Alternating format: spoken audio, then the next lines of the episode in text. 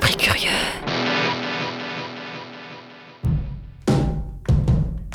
Au gré du temps, au gré du vent, Au gré des ondes. Au gré du vent, au gré des ondes, au gré du grand. Au gré du grand. C'est à l'insu de notre plein gré.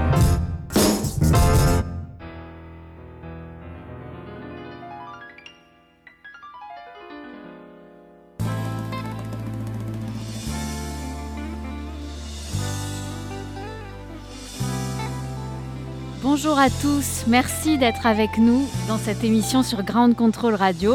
On va aujourd'hui vous raconter une histoire, une histoire de femme, de sorcière, une histoire qui a eu lieu en pleine vague féministe, l'histoire d'une aventure littéraire et artistique qui a réuni plusieurs centaines de femmes sur l'initiative d'une seule, une figure du féminisme français qui est avec nous ce soir, c'est Xavier Gauthier. Bonjour Xavier. Bonjour. C'est l'histoire, celle qu'on va vous raconter, l'histoire de la revue Sorcière, qui a vécu de 1975 à 1982. Et pour retracer le récit souvenir de cette initiative inspirante à plusieurs voix, on a aujourd'hui reconstitué une partie du comité de rédaction de l'époque. À mes côtés donc, la fondatrice de la revue Xavier Gauthier, la poétesse Françoise Cléda, qui faisait partie du comité de rédaction. Bonsoir. Bonsoir.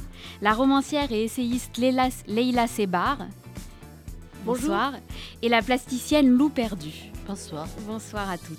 Elles ont eu un- chacune un rôle dans cette histoire et ont répondu immédiatement présent lorsqu'on, présente lorsqu'on leur a proposé de raconter leurs souvenirs.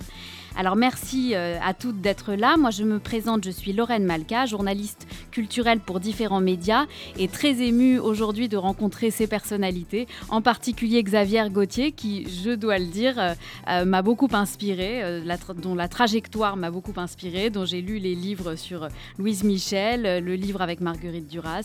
Ce sont des livres qui m'ont accompagné mon- pendant mon adolescence. On commence avec vous, Xavier Gauthier. On va rembobiner un petit peu l'appareil et revenir en 1976.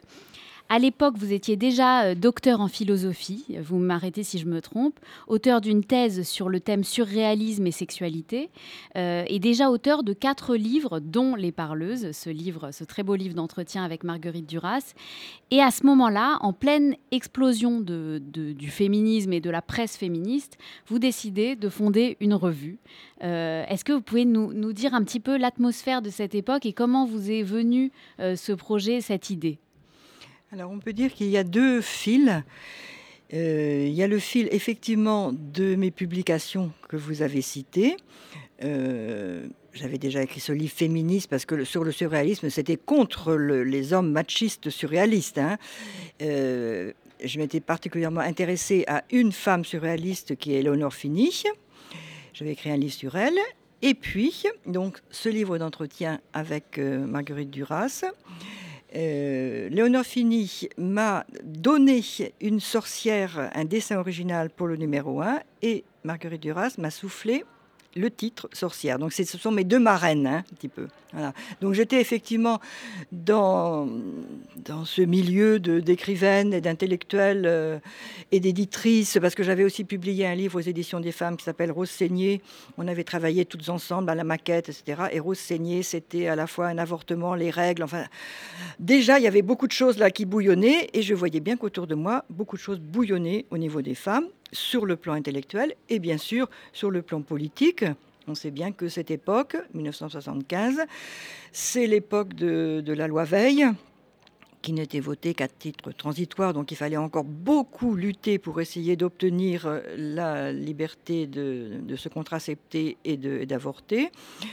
Euh, et le titre de la revue Sorcière. Euh, c'était à la fois, donc c'est les deux côtés, hein, littéraire et, et politique. Littéraire, c'est donc Marguerite Duras qui m'a fait lire Michelet et qui m'a dit Tu vois les sorcières, d'après Michelet.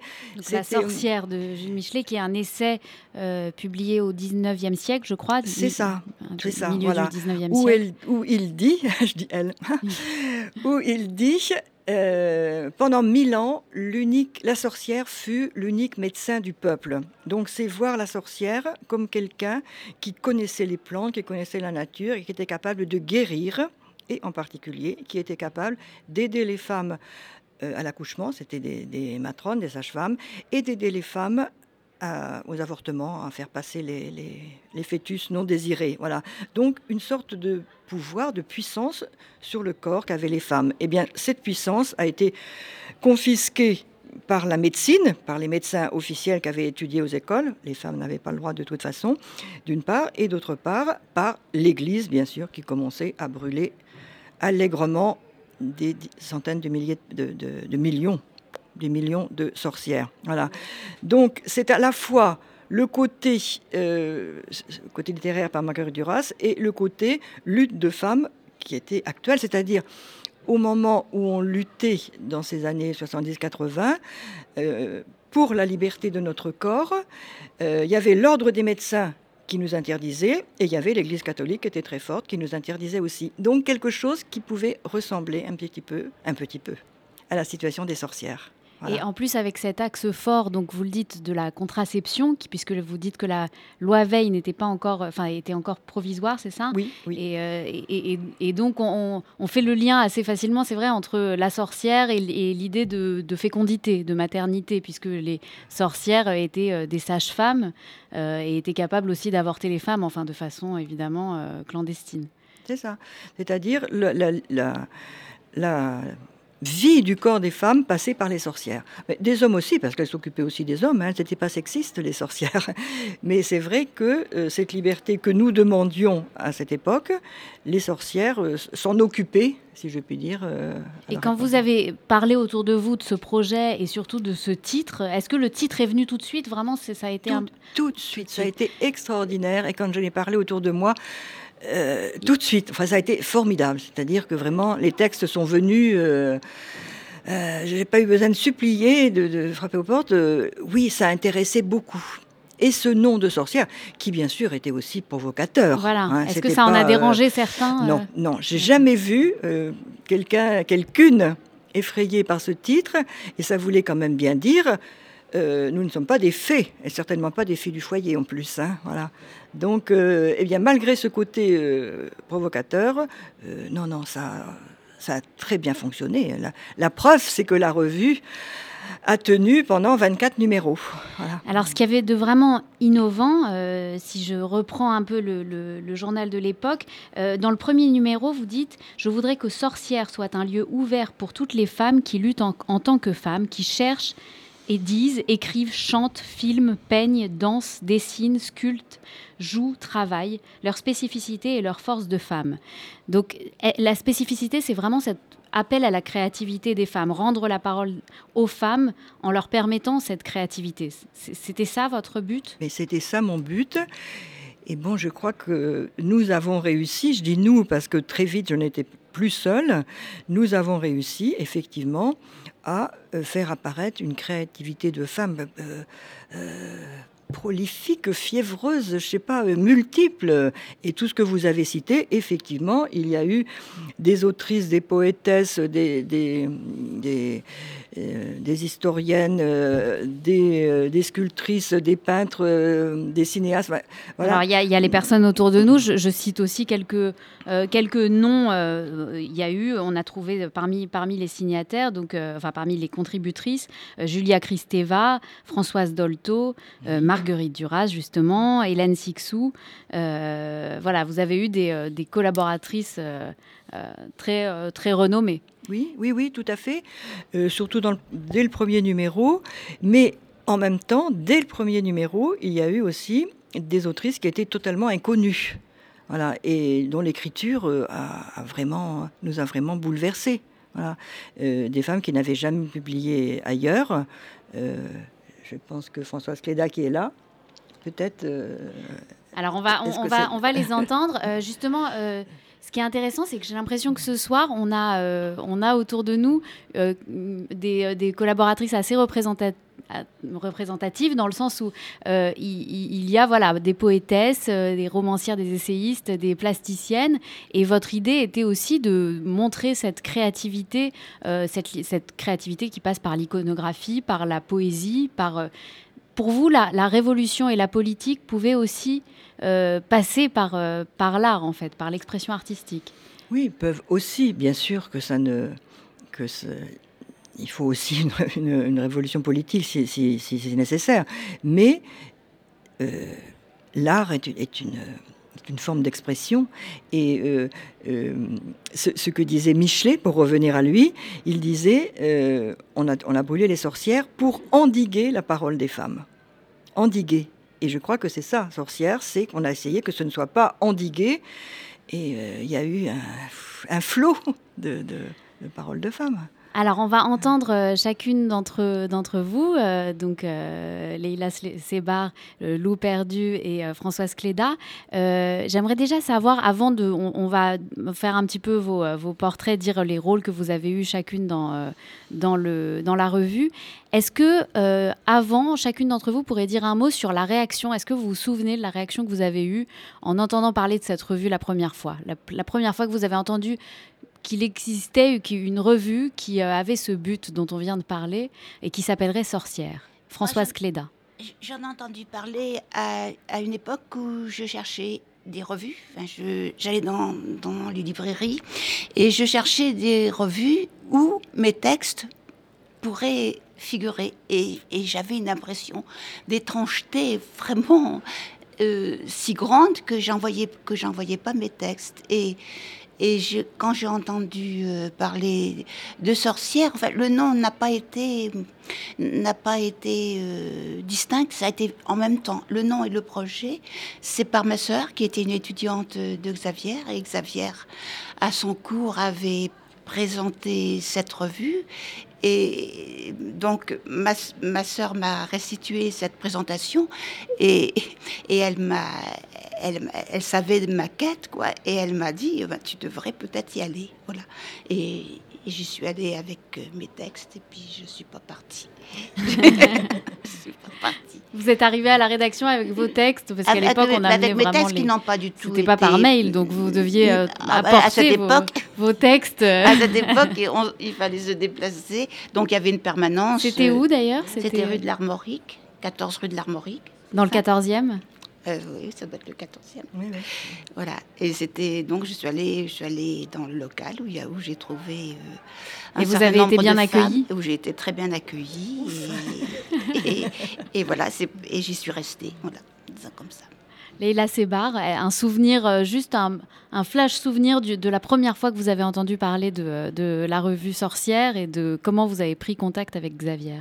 Justement, avant de venir ici, je voulais demander à Xavier comment on s'était connus. Et j'ai oublié Ah bah, de lui demander. Et je ne sais plus.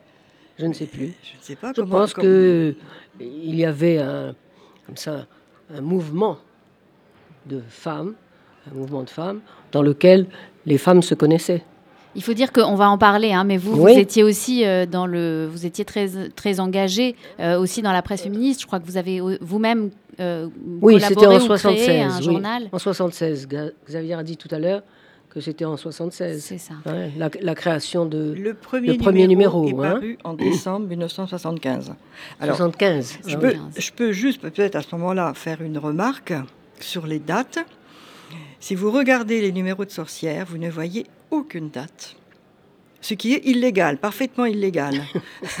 Nous avions un numéro de commission paritaire, c'est-à-dire... euh, Les, sorcières n'ont pas besoin d'être dans la légalité. Mais exactement, on, on trouvait que c'était nul ce calendrier grégorien en plus, le pape Grégoire, pouf, voilà, zéro. Donc nous, on ne tenait pas compte de ça. C'était un peu comme si le, le- un nouveau monde con- euh, commençait, quoi, voilà.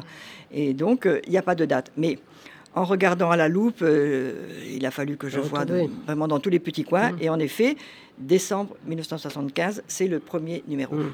Hmm, Tu es venu quand? Je ne sais pas. Je sais pas. Je sais pas. En 76 en tout cas, Oui.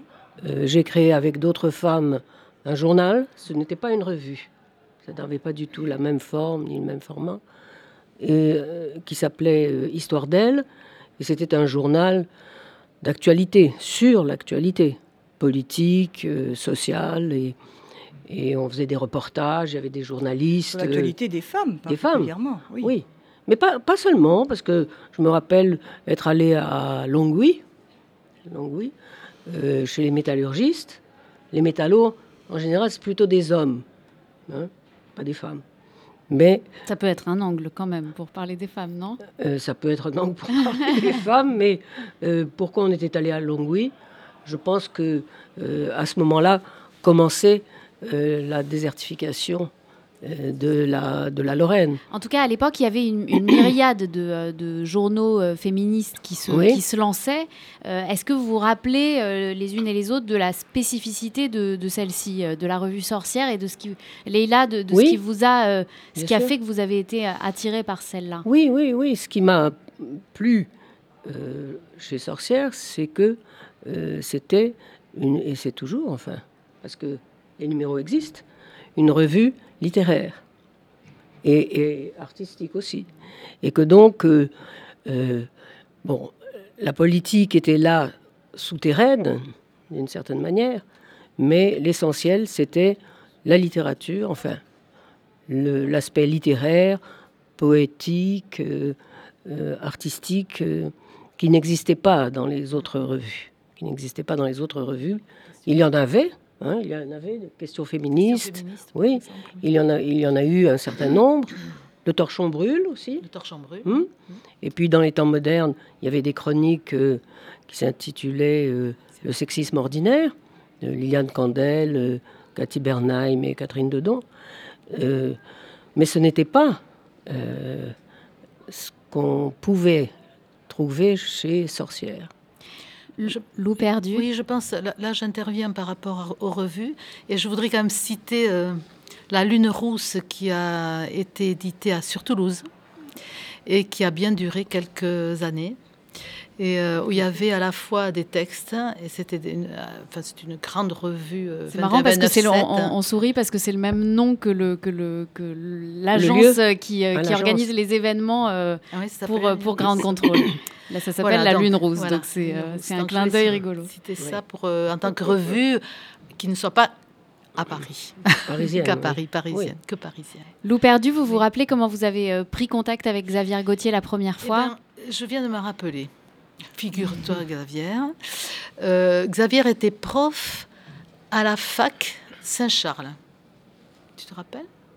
Et en fait, euh, j'avais une copine qui était, euh, qui allait dans ses cours et qui m'a dit il faut absolument que tu rencontres, que tu viennes dans ses cours. Elle a écrit un livre formidable sur les surréalistes, voilà. Et j'ai rencontré Xavier comme ça, mais je ne savais pas qu'il y avait un lien avec Sorcière. Et en fait, j'ai connu Sorcière par le biais d'une amie euh, sculpteur, sculpteur, scu- enfin, mode, pff, enfin, bref, plasticienne, on va dire, c'est plus simple, et euh, qui m'a dit, euh, j'étais en ce temps-là, je travaillais autour des poupées, du thème des poupées, en tant que plasticienne en tant que donc, je plasticienne. et, et puis j'avais aussi écrit de textes, j'écrivais aussi. hein. Mhm. Et, et à ce moment-là, cette amie m'a dit il y a quel- qu'il va y avoir comme thème à, une revue qui s'appelle Sorcière, il va y avoir un- comme thème les poupées. Donc j'ai osé, euh, c'était organisé par Leïla, je ne te connaissais vrai, pas. Et euh, donc j'ai osé aller euh, faire voir mes photos et, et mes textes, timidement. Vous aviez quel âge, si c'est pas indiscret J'ai calculé, Oh, je me suis permis de 27. calculer un petit peu Je pour les autres. Je crois que c'est une trentaine 28, d'années. pour trentaine d'années. chacune. Bon, si 27, Aussi. je suis arrivée à Paris à 27, euh, ouais, quelque chose comme ça, 30 ans. Donc premier, trentaine. premier job, quoi. Première Voilà. fois que vous, vous Que osez veux- montrer votre travail Exactement. Oui, oui, que je, enfin que j'ose. euh, oui, parce que j'avais osé, mais pendant les beaux arts, bon, c'était autre chose. Mais en tant que femme, quoi, avec un travail que je sentais bien féminin quand même, et donc euh, les poupées, euh, voilà, c'est quand même euh, très féminin. mais ce que je faisais n'était pas tellement très rigolo. hein. Enfin, les- les- le travail sur les poupées n'était pas très, très euh, amusant, euh, tendre ni rien. Voilà, et donc ben, j'ai rencontré euh, euh, Sorcière comme ça. J'y ai trouvé une ambiance qui m'a beaucoup plu, parce que j'étais allée dans plusieurs groupes, euh, j'arrivais de Toulouse, et j'étais allée dans plusieurs groupes, et je trouvais que c'était assez euh, violent des fois, euh, agressif, enfin je sais pas. Là, j'ai trouvé une espèce de paix, d'am- d'ambiance agréable, vraiment agréable, à l'écoute, les euh, bienveillants, euh, et ça m'a beaucoup plu, quoi. Voilà. À l'époque, est-ce que c'était, pour situer un petit peu comment ça se passait en journalisme, parce que je peux dire euh, aujourd'hui que c'est très compliqué pour des illustrateurs ou journalistes d'arriver dans une rédaction comme ça, de toquer à la porte et de dire voilà, moi j'ai écrit des papiers, est-ce que vous, prenez les, vous les prenez ici? À l'époque, est-ce que c'était quelque chose de, de courant, en fait, d'être accueilli aussi euh, à bras ouverts euh, en apportant ses dessins ou ses, ses papiers? Je pense pas que c'était courant. Non, je pense crois pas pas que que c'était c'était courant. Ça avait je déjà quelque chose de particulier. C'était un fonctionnement, oui, un, un fonctionnement dû euh, à, une espèce- à cette solidarité qui se, qui se créait entre, le, entre les femmes, dont les femmes, les femmes euh, prenaient conscience de, voilà, de, ce- de ce lien qu'elles avaient, qu'elles avaient entre elles, al- alors que euh, dans l'histoire, on avait plutôt suscité leur rivalité. Et, Oui. et- et là, c'est- c'était c'était le contraire. Alors, il y avait ce mot qui était pas qui est pas beau, hein, qui- la sororité, mais mais ça. Euh, phoniquement, C'est magnifique, la sororité, ça devrait être affiché au fronton de toutes, La les, réalité. toutes les mairies. La réalité, Liberté, égalité, sororité. Et la, la réa- la réalité, le, le mot, voilà, dans, dans cette simplement comme ça. Dans, Dans sa Non, sonorité poétique, en tout cas. et, et- trop. enfin, ça, donc, donc je pense que c'était unique. euh, oui, pratiquement une. enfin, Oui. Moi, j'ai pas, j'étais pas très militante, j'étais pas. Mais euh, par rapport à ce qui pouvait exister de- de- dans la littérature en général, voilà, ou dans les revues littéraires en général, bon, c'était unique. Oui. Non, mais les groupes, euh, enfin, on n'était pas habitués à la mixité. Euh, Enfin, non, c'est le contraire. on était habitués à la mixité. Et dans la mixité, comme le dit Françoise, euh, la rivalité est là en permanence. En permanence. Ou la, ou la rivalité, ou la séduction, évidemment. Et donc, les, les c'est violent aussi. C'est violent aussi. Donc, arriver dans un espace où les femmes sont là, entre elles, s'entendent, s'écoutent, se parlent, c'était la nouveauté. Comment ça a été perçu par le, par le monde journalistique masculin? Euh, Il n'y a pas un monde de À l'époque, il y avait un- seulement masculin quand même. À l'époque, Je veux dire, on euh, était en plus. concurrence, pas en concurrence, mais enfin, on travaillait à côté des, des- de la presse féminine traditionnelle. Ah, bien sûr. Donc on était, euh, il y avait elle, il y avait Marie-Claire, il y avait une presse féminine très, très, très importante. Mhm. hein. Et il fallait, il fallait se démarquer Mhm. de cette presse-là. Et c'est ce qu'on a tenté de faire aussi, à travers les journaux, les magazines, et même la revue, même Sorcière. hein. Dans ces magazines féminins, la littérature n'était pas là. Alors, il y a eu effectivement de très bonnes critiques à la sortie de la revue Sorcière, de femmes critiques, mais d'hommes aussi. Et je me souviens de euh, Claude Mauriac, le fils de François Mauriac, qui avait écrit euh, C'est l'apothéose du féminin et la vraie sorcellerie, quelque chose comme ça, je cite de mémoire, la vraie sorcellerie dans ce journal, c'est le talent. C'est pas mal quand même. Oui, il y a eu une reconnaissance, ça n'a pas été mal, mal perçu. Je ne me souviens pas de. de- voilà, ça, c'était positif. Alors, on va, on va détailler un petit peu plus, euh, on va rentrer dans, dans le détail des thématiques, parce que c'était, on ne l'a pas encore dit, mais c'était une revue thématique. À chaque numéro, il y avait un thème. Euh, on va parler de ça, on va parler aussi euh, de, vous avez un petit peu abordé, Lou Perdu, le, euh, l'art au féminin. On va parler un peu d'écriture au féminin et d'art au féminin. Avant, j'aimerais qu'on fasse une pause musicale et on va entendre une musique que vous avez choisie, euh, Xavier Gauthier. On écoute.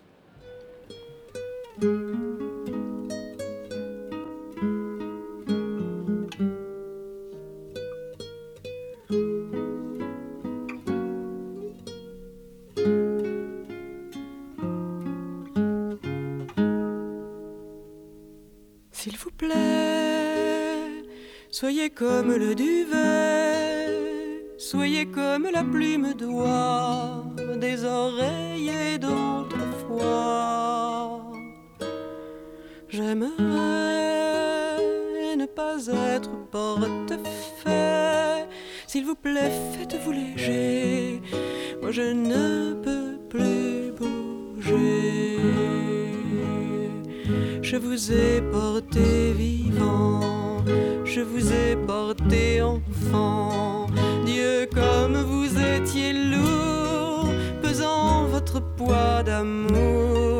Je vous ai porté encore à l'heure de votre mort. Je vous ai porté des fleurs, vous émancelez mon cœur. Quand vous jouiez à la guerre, moi je gardais la maison. hier les barreaux de vos prisons. Quand vous mouriez sous les cherchais en hurlant. Me voilà comme une tombe et tout le malheur dedans. Ce n'est que moi, c'est elle ou moi. Celle qui parle ou qui se tait, celle qui pleure ou qui est gaie, c'est Jeanne d'Arc ou bien Margot, fille de vague ou de ruisseau. Et c'est mon cœur ou bien le leur. Et c'est la sœur ou l'inconnue, celle qui n'est jamais venue, celle qui est venue trop tard, fille de rêve ou de hasard. Et c'est ma mère ou la vôtre, une sorcière comme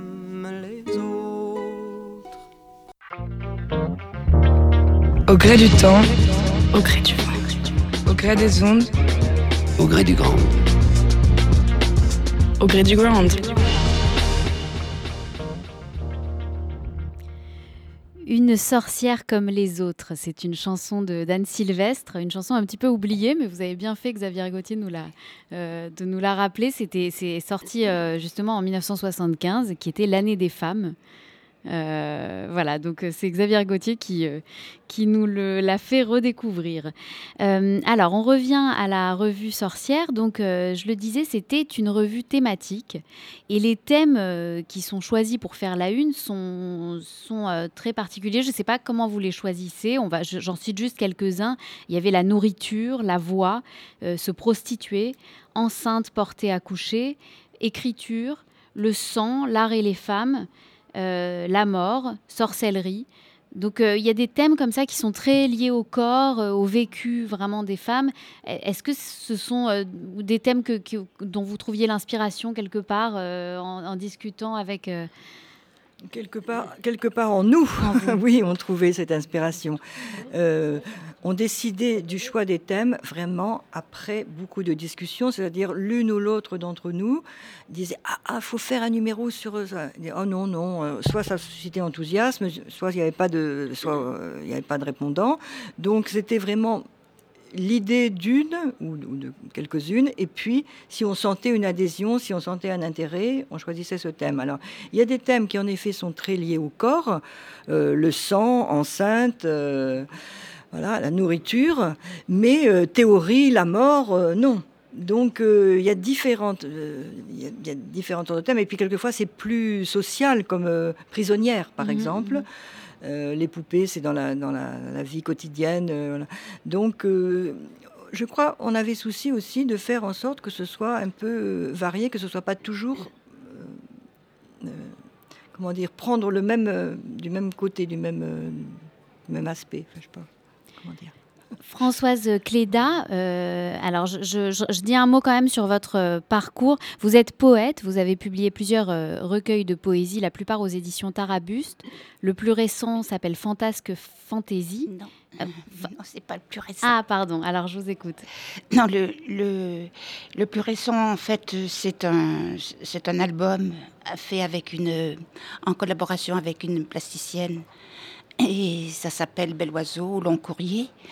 Et entre celui-ci et Fantasque Fatrasie, euh, il y a eu Il s'avancèrent vers les villes, qui pour moi est très, très important. Donc c'est pour ça que je- Euh, vous, faisiez partie du, comité de rédaction euh, de certains numéros. Comment ça se passait? Bah, c'est- C'est-à-dire que euh, au début, la, la rédaction, c'était Xavier. Après, ça a été Xavier et une autre femme qui est absente ici, Anne Rivière.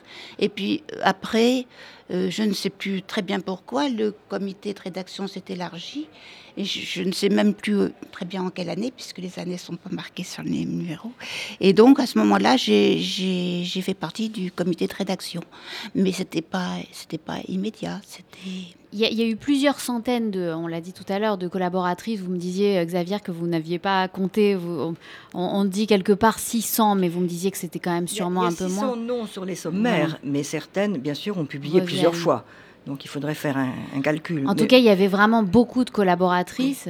Euh, et comment vous les choisissiez? Est-ce que vous, les choisissiez ensemble? Oui, ce n'était pas moi qui les choisissais. Alors c'était quand même très très collectif. Cette, cette, il n'y avait pas non plus de comité de rédaction. Il y avait quand même une ou deux responsables par numéro.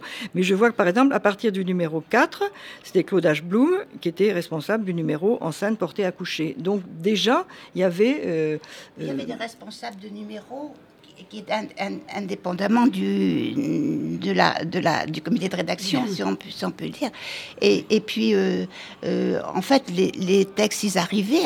enfin, je suppose qu'il y en avait qui étaient demandés, que tu, que, que tu en demandais, Xavier, à certaines, à certaines femmes, mais il y avait aussi, et c'était un, c'était un travail collectif, tous les textes qui arrivaient, qui étaient apportés, soit qui arrivaient par le courrier. Et c'était, un travail très important de lire ces textes, de, les lire attentivement et de répondre, de répondre à toutes les femmes, absolument. De, et pas des, pas des lettres stéréotypées, des, des, vraies lettres.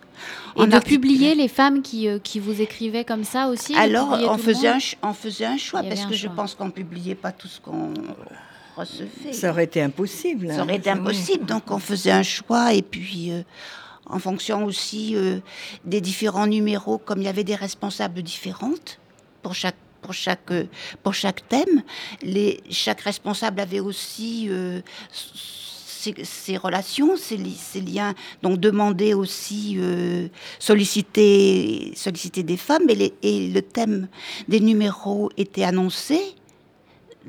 Donc les femmes proposer des sujets. Pouvaient venir, par courrier ou par, euh, par présence, pouvait proposer des textes, mais on en recevait énormément par courrier. Ce qui ressort vraiment, je vous ai demandé à chacune de me dire ce que vous aviez euh, vraiment retenu de cette, euh, de cette expérience, ce sur quoi vous aviez envie d'insister, et vous avez toutes prononcé le même mot, c'est le mot liberté. Il y avait vraiment apparemment une, une liberté de création très particulière pour l'époque dans, ce, dans cette revue. C'est ce que vous avez vraiment retenu. Oui, parce qu'il n'y avait pas de. Euh, c'était un.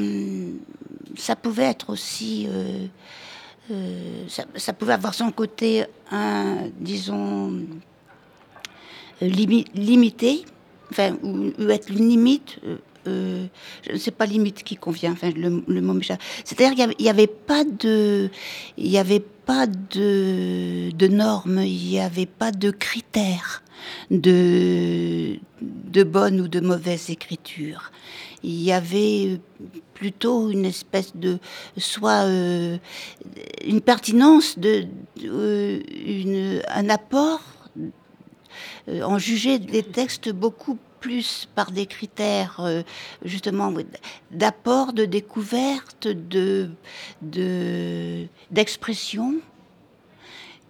on les jugeait si s'ils avaient une qualité littéraire, c'était c'était c'était c'était formidable et c'était c'était bienvenu.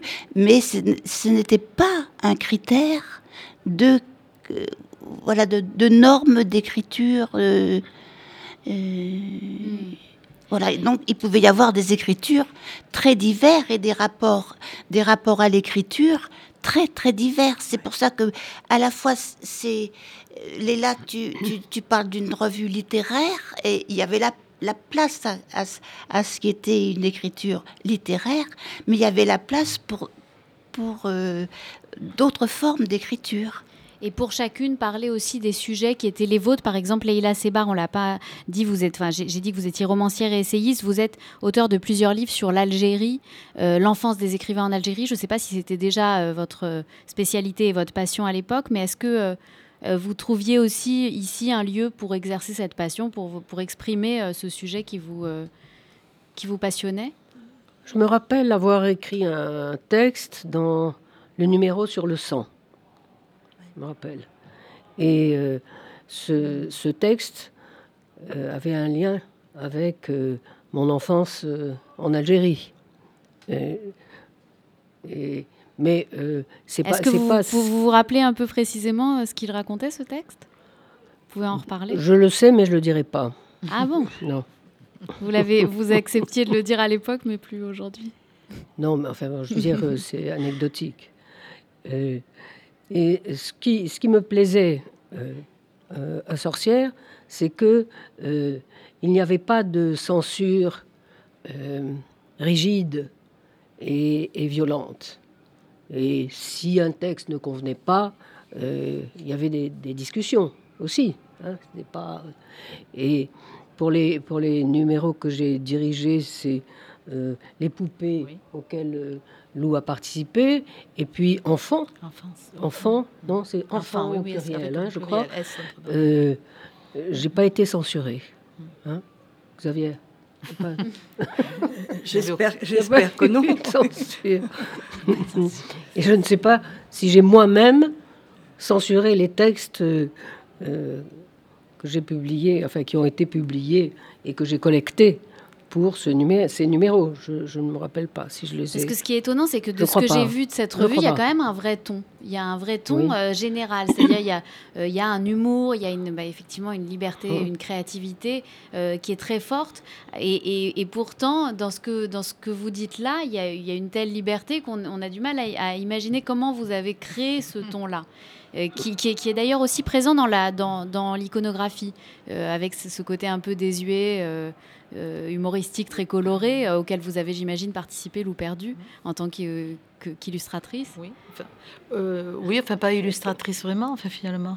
Mais moi, j'étais dans une période où j'étais en, pleine psychanalyse au fin fond, et donc je faisais ce travail autour des poupées, un texte et photo en même temps. Ça a été fait en même temps. Et quand donc je l'ai proposé et que j'ai rencontré euh, Laïla comme ça, finalement, par ce biais-là, euh, j'ai été totalement étonnée. Euh, aussitôt, ça a été oui. Enfin, je, pensais que ça allait prendre des, proportions, il fallait se réunir. Et, ça a été aussitôt oui. Donc moi, je me suis sentie vraiment, d'autant plus que c'était quand même des textes durs et j'étais dans une période assez dure hein, de ma vie. Et, donc, ça a été pour moi une, quelque chose d'assez extraordinaire quand même, hein, vraiment, euh, que ce soit accepté. C'est comme si on, presque personnellement, on m'acceptait quoi, à travers ce travail. Est-ce que, je me trompe ou les, les dessins C'était des, des, des, poupées ligotées? Du tout. Non, non. Ça, non. C'était dans quoi C'était ça, c'était Claude Maillard, je ça, C'était Chamfort. Ah, Chamfort. Ah, c'était Chamfort qui faisait les poupées ligotées. Ah, oh. ah, c'était dur, oui. C'était elle Ah oui, dans le numéro de poupée. Oui, oui, et la couverture, c'est Chamfort qui l'a faite. Et c'est ton mhm. numéro, tu te souviens pas Oui, oui, oui. ben non. Très, très ligoté, oui, c'était très mhm. violent. C'était violent. Mais Lou, oui, elles étaient quand même bien éclatées aussi, tes poupées. Oui, il y en avait qui étaient... Il y en avait qui... Ah non, pas du tout. Elles étaient comme ça. Moi, j'allais au puce et au puce, je prenais des photos et tu avais des, dans un, dans un vieux euh, ça, berceau à moitié euh, explosé lui-même, il y avait des morceaux de poupée, des bras, des jambes, des têtes, euh, un corps. comme il y a toujours. Hein. Comme il y a toujours. Quoi, donc, c'est à et, et, moi, et, et c'est ça qui a alimenté mon écriture finalement, parce que j'ai écrit et j'ai fait les photos en même temps. Et enfin, entre autres, à alimenter mon écriture, puisque c'est quand même aussi quelque chose qui a été un, parcours profond euh, euh, par rapport à, une histoire familiale, finalement, ce, texte et, ces, et, ce, et ces photos de poupées. Quoi. Voilà. On sent qu'on est vraiment quand même à la croisée d'une aventure qui est, enfin, pour chacune d'entre vous, euh, psychologiquement aussi, de façon vraiment intime, très forte. Est-ce que vous diriez que vous avez trouvé là un lieu de, pour exprimer votre euh, votre part féminine, votre créativité au féminin, vraiment ce que vous aviez de ce que votre créativité avait de féminin, euh, loup perdu. Oui, oui, je pense que c'était euh, j'ai osé quoi, j'ai pu oser, voilà. En tant que femme Oui, j'ai pu oser, en tant que femme et créatrice, j'ai pu oser faire voir ce travail. Parce qu'avant, j'avais, au Beaux-Arts, j'avais fait un travail extrêmement abstrait, très, très abstrait. Et euh, donc après, j'ai vraiment évolué vers le corps et j'ai fait des dessins, enfin bon, bref. Et puis là, je suis arrivée à, ces photos de, poupées euh, qui sont pas du tout mes poupées de quand j'étais petite et qui sont des, pas du tout des poupées aussi que j'aurais aimé quand j'étais petite, je pense. Euh, ces poupées articulées à l'ancienne avec les bras, les, jambes. voilà. Et, et, en fait, j'ai trouvé là quelque chose de fascinant dans ces poupées, plutôt au niveau du regard et au niveau des visages. C'est ce dont je parle dans le texte. C'est sur les regards. Voilà. J'ai lu quelque part que le euh, qu'il y avait eu un débat, à un moment, une dissension entre, entre les collaboratrices de la revue sur l'idée d'une écriture au féminin. Une écriture Ah au féminin qui, du coup, euh, voudrait dire que, bon, bah, euh, euh, j'ai lu quelque part qu'une des collaboratrices, je me rappelle plus son nom, avait dit euh, si on parle d'écriture au féminin, on ne tardera pas à ranger ça aux côtés de la, de la dentelle et de la couture. Pourquoi pas? La dentelle et la, La couture. dentelle est maintenant totalement à la mode. D'ailleurs, la, Oui. Niveau la la création. dentelle, Alors, la couture, Xavier Gauthier. euh, le tricot, le, le- le tissu, enfin tout ce qui se, la broderie, euh, il y en avait beaucoup dans les dans les représentations euh, des- artistes. euh, mais évidemment plus ou moins détourné, transformé, Oui. une création, euh, c'est-à-dire partir de- du tissu, partir des, des matières que, que les femmes, euh, on permet aux femmes de toucher ces matières pour faire une belle robe, mais là, elles prennent les mêmes matières et elles en font une sculpture en tissu, par exemple. Et Donc on- c'est une façon de, de- comment dire, d'aller plus loin, mais sans refuser le, la- le substrat, la base euh, féminine. Voilà. Et sur l'écriture, est-ce que je peux vous citer, parce que j'ai apporté quelques petites citations de femmes euh, qui nous écrivaient justement au moment, de- au moment du numéro écriture. Peut-être ça va peut-être répondre un petit peu à ce que, la sûr. question que vous posez sur l'écriture et le féminin. Sorcière est ce lieu d'écriture où s'entrecroisent, se mêlent, se répondent, se nouent les pratiques, les paroles et les voix. Une autre, j'écris comme on crie, et j'écris parce que les femmes commencent à écrire. Je trouve ça très intéressant parce qu'on voit ce mouvement de liberté qui est porté par, euh, par la sororité, si tu permets, Françoise. La femme qui écrit, qui se met à écrire et persévère dans la traversée du miroir est une femme qui se met à vivre, vivre à feu couvé, mais braise ardente. Une autre, écrire est un combat où nous dirons qui nous sommes. Et une dernière, femme fièvre, femme crie, femme pleure et joie, dont les mots giclent et cassent les barrières, effacent les brouillages qui la voilent, l'étouffent. Un texte de femme, c'est la recherche de l'identité perdue, la traversée de la langue du corps vers le sens. Voilà. C'est des exemples comme ça pris euh, dans, le, dans les textes que nous recevions à la revue Sorcière. Et je trouve que ça, c'est très parlant. Le sous-titre de la revue, on l'a pas dit, c'était Les femmes qui vivent. Les femmes vivent. Les femmes Les vivent. femmes vivent, oui, voilà. C'était l'idée qu'elles vivent et elles ont une créativité. Elle a été étouffée. C'est, euh, Il y a un livre qui est paru à l'époque qui s'appelait La création étouffée et que il faut la faire revivre et éclater. euh. Alors, dans quel sens euh, Il n'y a pas non plus du sens. Il n'y a pas une écriture féminine. Personne ne l'a jamais pensé, je crois. Mais euh, euh, si on enlève les barrières, qui cassent les barrières, comme, l'écrit cette, cette femme, voilà, on a comment dire, l'idée de l'écriture au féminin, euh, la psychanalyste Lucie Rigaray, qui est aussi sémiologue, disait il faut écouter une autre musique. Et c'est ça un peu, c'est que c'est pas la peine de ressasser et de redire ce qui a été dit au masculin depuis si longtemps, et il faut prêter l'oreille à une autre musique. Et je, je pense que ça a été ça, sorcière, ça fait entendre un autre son, une autre musique. D'autres voix. D'autres au sons, au pluriel. Voilà, exactement. J'allais me reprendre. C'est pas une autre musique, c'est d'autres musiques, d'autres sons, d'autres, voilà, d'autres couleurs. Mais je crois Françoise aussi Clé- que, excusez-moi, Leïla Seba. le- c'était aussi cette- dans cette transgression euh, de devenir des femmes publiques. Hmm C'est ça. Oui. Parce que les femmes ont toujours écrit.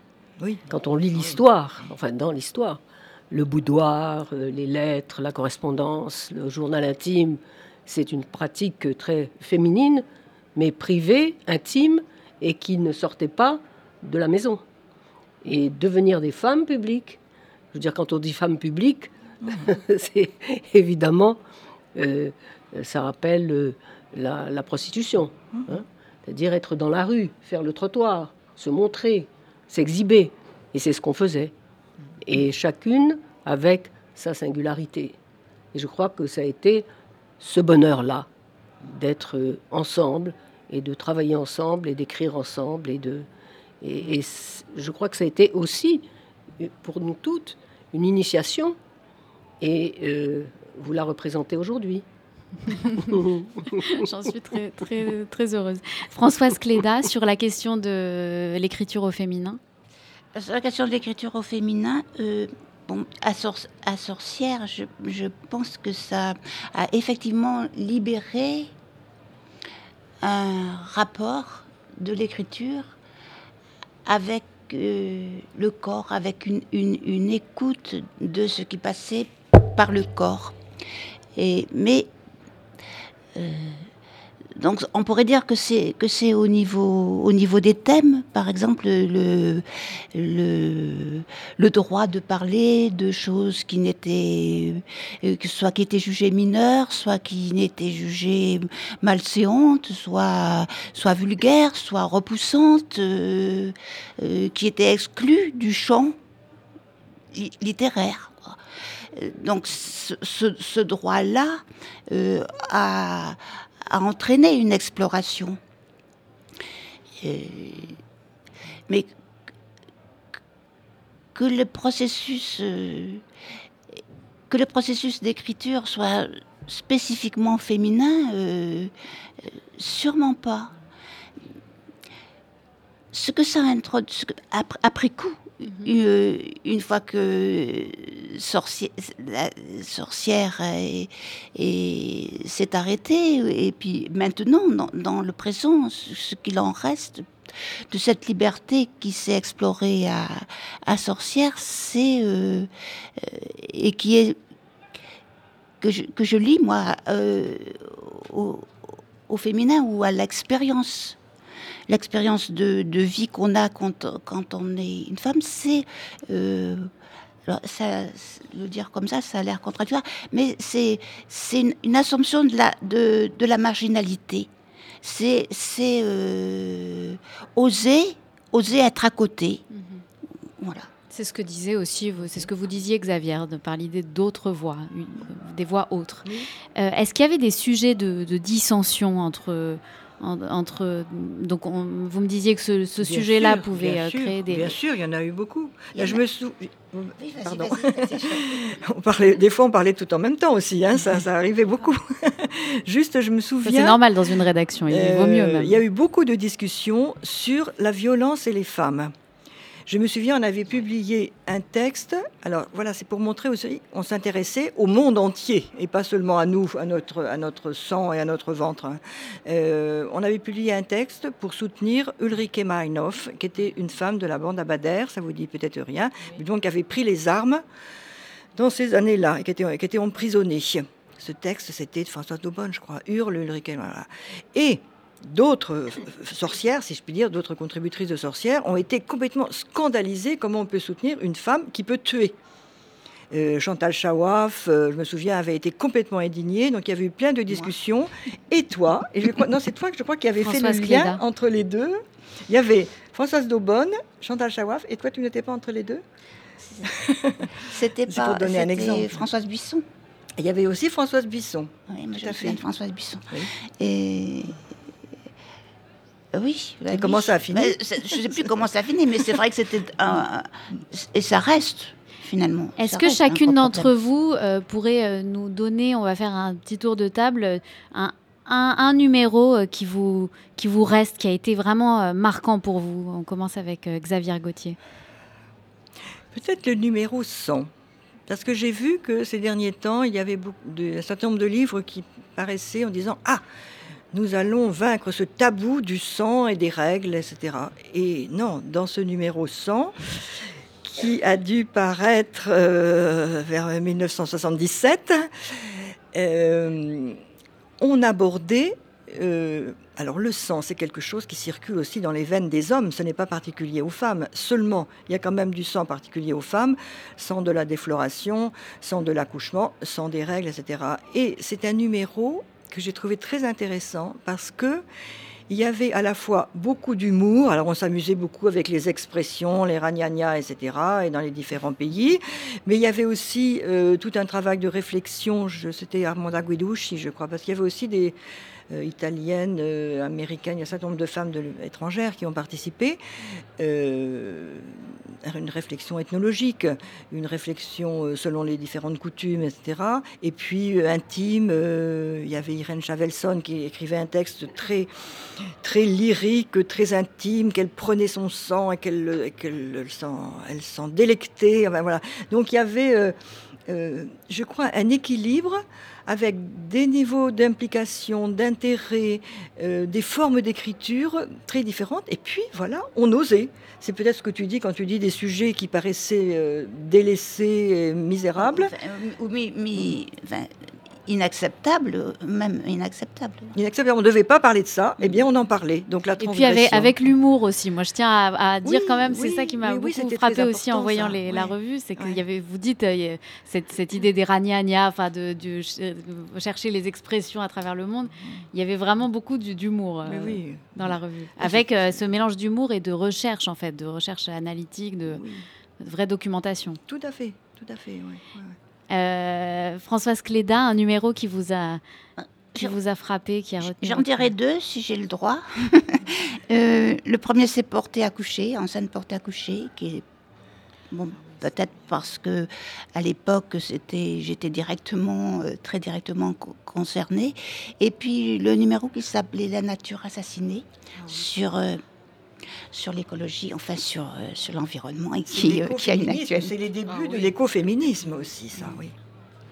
C'est extrêmement moderne tout ça. Vas-y. Vous voulez en dire plus? Vous vous rappelez d'un- de, de papiers en particulier qui vous ont Non, frappé dans pas- ces numéros-là? Je, je, je- j'ai pensé que ces, ces, ces numéros-là, enfin, pour moi, ils, ils ont eu vraiment euh, un impact. Le, le, euh, Il y a- il a l'intime et il y a le monde. Quoi. Et, et je, je pense que ce lien de l'intime et puis du, du monde est, est très important. Loup perdu. Oui, moi je dirais ben, le numéro sur l'art, bien sûr, mais euh, que j'ai euh, lu avec beaucoup de, timidité parce que je trouvais qu'il y avait des femmes qui faisaient des choses extraordinaires et qui euh, et moi j'étais là, bon, mes petites photos, bon, j'avais l'impression d'être vraiment, mais ça m'a beaucoup impressionné. Et il y avait aussi, et je vais la citer peut-être parce qu'il y a une, exposition en ce moment qui a lieu d'elle, Anna Mendieta, Xavier, c'est ça, dans le numéro art. Et euh, Anna Mendieta qui a une exposition en ce moment de vidéos euh, au, au jeu de pommes. Voilà. Et puis après, il y avait Orlan. Il y avait aussi euh, donc des, des femmes qui continuent, hein, qui sont reconnues au niveau euh, vraiment artistique.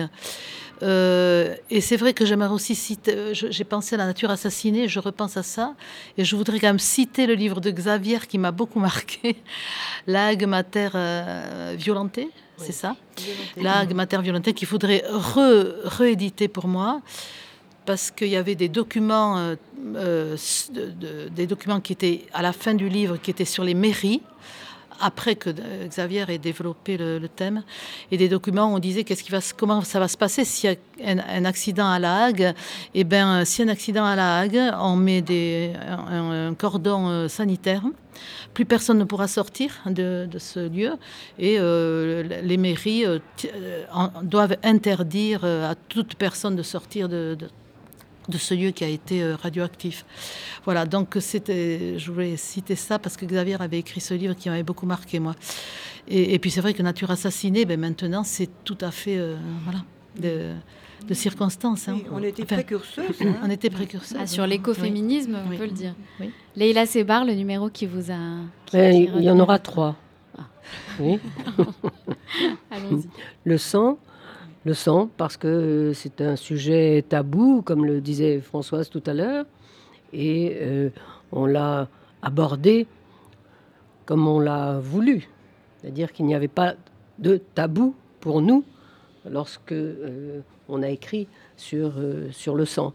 Et du côté des femmes, on sait, et Xavier l'a dit, comment on voit le sang, on n'en parle pas, mais on le voit, il est là, à plusieurs reprises. Côté homme, c'est le sang glorieux des guerriers, des soldats blessés, hein, qui appellent leur maman quand ils sont en train de mourir. Et, et donc, c'était nouveau de, de parler du sang de, comme ça, sans, sans problème, à ce moment-là. On en parle aujourd'hui, et tous les, tous les magazines féminins euh, en parlent.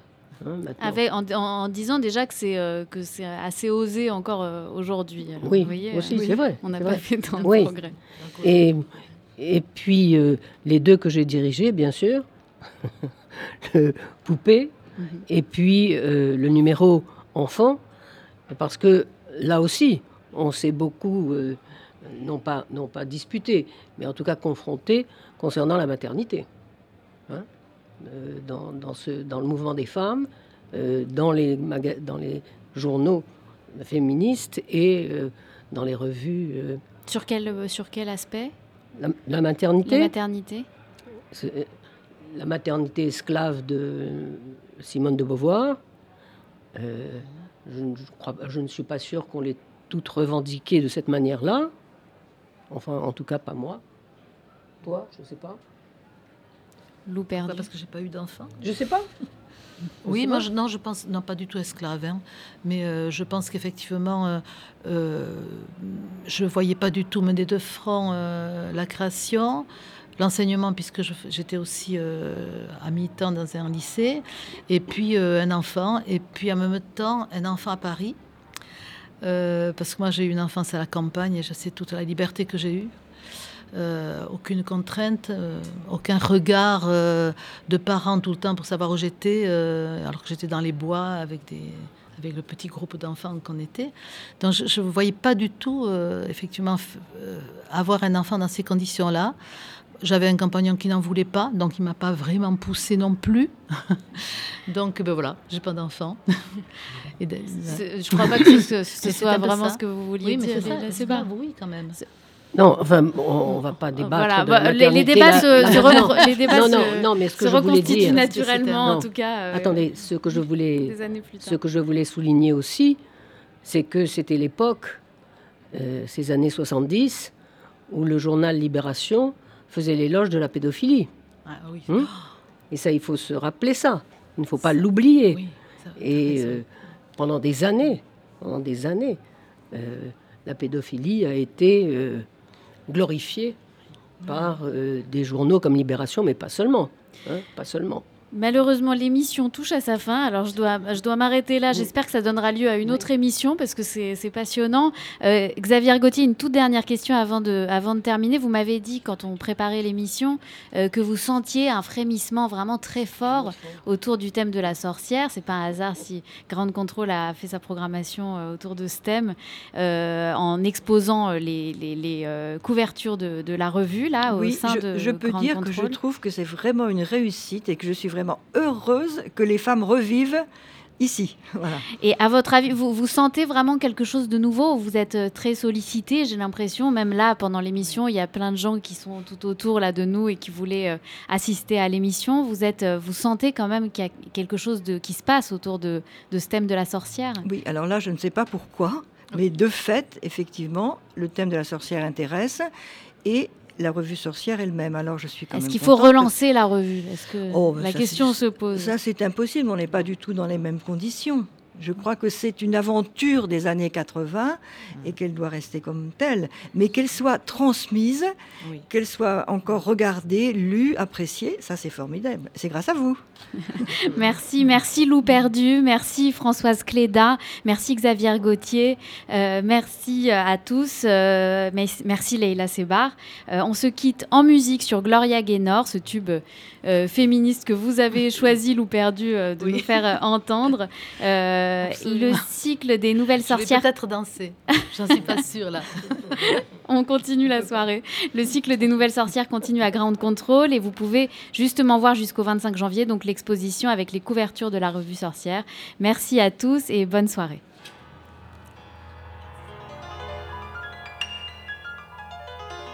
At first I